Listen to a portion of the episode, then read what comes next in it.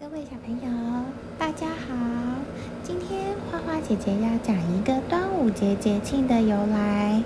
端午节就是为每年农历五月初五，因仲夏登高，顺阳在上。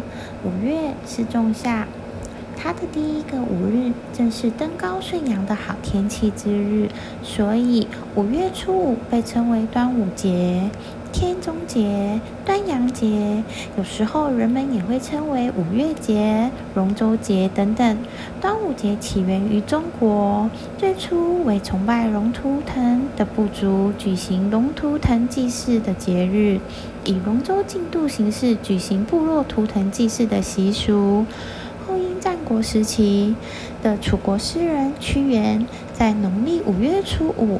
暴食跳汨罗江致敬，统治者为树立忠君爱国标签，将端午节作为纪念屈原的节日。那这个端午节的由来呢？是起源于，据说是起源于《史记·屈原贾生列传》记载。屈原是春秋时期楚怀王的大臣，他倡导举贤授能、富国强兵、立足联齐抗秦，遭到楚呃贵族子兰等人的强烈反对。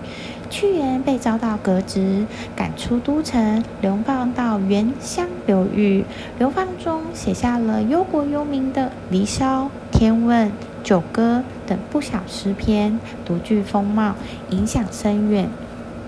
公元前二七八年，秦军攻破楚国京都，屈原眼看自己的楚国被侵略，心如刀割，但是始终不忍舍弃自己的祖国。于五月五日，在写下了绝笔作《怀沙》之后，抱石头汨罗江生死，以自己的生命谱写了一曲壮丽的爱国乐章。屈原死后呢，楚国百姓非常的哀痛，纷纷涌到汨罗江边去凭吊屈原。屈原，呃，渔夫们划起船只，在江上来回打捞他们的真身。他的有位渔夫拿出为屈原准备的饭团、鸡蛋等食物丢进江里，他认为让鱼龙虾蟹吃饱了，就不会去咬屈原的身体。人们见状后纷纷效仿。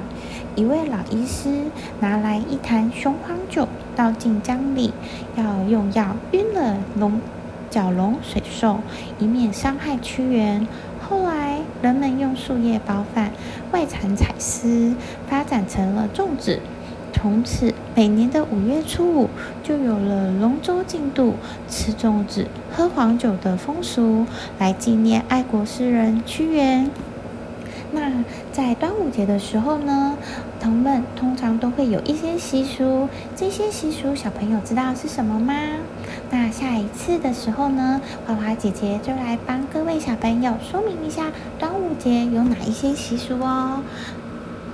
那各位小朋友先晚安喽，再见。